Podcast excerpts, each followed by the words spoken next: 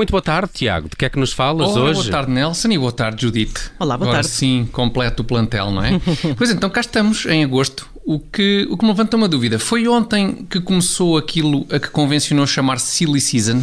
Sinceramente não sei. agosto, não sei. não sei. Isto com a pandemia está tudo trocado, não é? Em termos de datas. Pois é. Mas sei que ontem foi o dia da libertação com a reabertura dos bares. Ah, pois, foi. é. Ah, pois é. Foi dia da libertação nos bares e foi dia da labutação nas fábricas da Superboc e do Licor Beirão. Voltaram à sua atividade de produção normal, uma vez que lá está, com a reabertura dos bares, o formato em que se quer o álcool volta a ser o líquido. E não o gel. Exato. Eles tinham adaptado Eh, para o pois não. gel. Eh, Até porque tudo, o volta álcool... tudo para trás agora. Sim, já, tu imaginas o álcool gel num shaker, não é? Nem dá para fazer Não- cocktails, não não, dá. se consegue agitar, não é? Não se consegue fazer nada com aquilo. Pois não, É pois não. isso, é não, pois não, Ferreira. Nelson Ferreira, não é? Não se consegue agitar nem mexer. É isso mesmo. A propósito de cocktails. Ah. A propósito de cocktails, escutem. hum, Confesso-me um pouco surpreendido por estás cá hoje, Nelson. Então. Tendo arrancado ontem a drinking season. É lá. Eu sabia que sério? tinha começado uma temporada qualquer.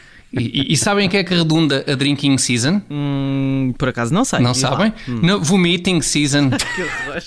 vomiting. Que vem logo a seguir à drinking season, normalmente, a vomiting. E, e- e com esta alternância de estações podes, podem sempre contar. São certinhas estas, andam sempre a par. Não são cá como as estações do ano, que andam todas trocadas. Por exemplo, hoje, dia 2 de agosto, choveu e está fresquinho. Não faz qualquer sentido. Nenhum. Nenhum. Nenhum. Nenhum. A, a não ser que ontem tivesses ido usufruir do dia da libertação, usufruísses forte e feio e hoje sem saberes como tivesses acordado em Reykjavik. Podia, pod- não, não sei porque é que estás a rir, Judito. Podia perfeitamente ter sucedido, sendo eu, um, no fundo, um International Man of Mystery. Olha, Portanto, olha. podia perfeitamente ter acontecido. Ah, já me aconteceu, já, já aconteceu. Em Reykjavik não, mas, mas na Rentela, por exemplo, já.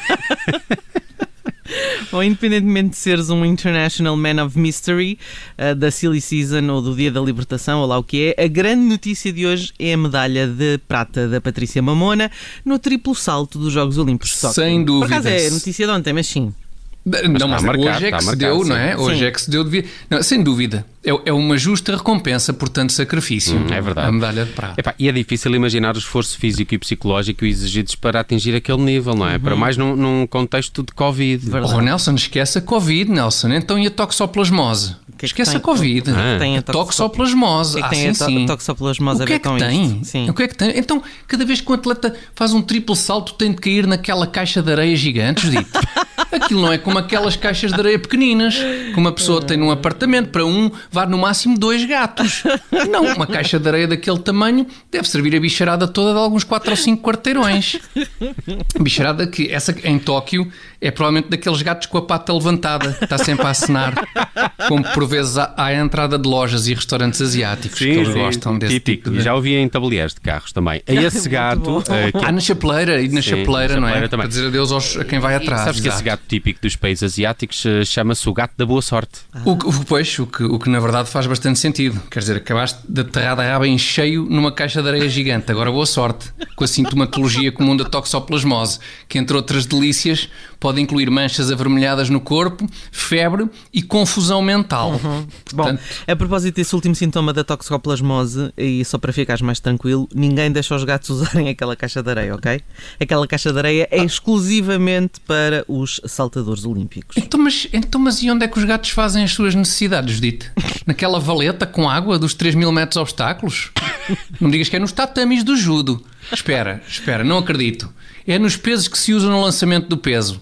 É que os atletas colocam aquelas esferas de ferro mesmo junto ao nariz, Dito. É um perigo. É, é.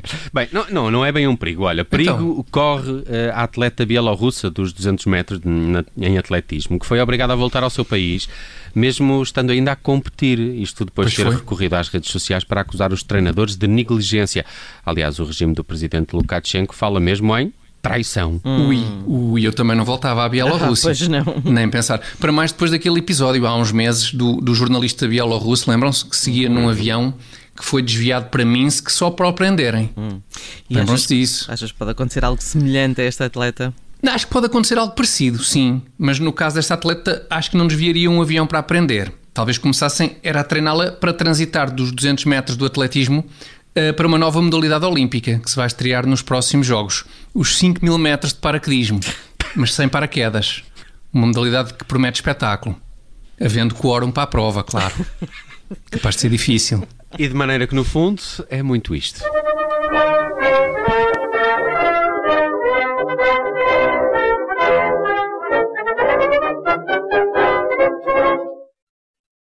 Rádio Observador.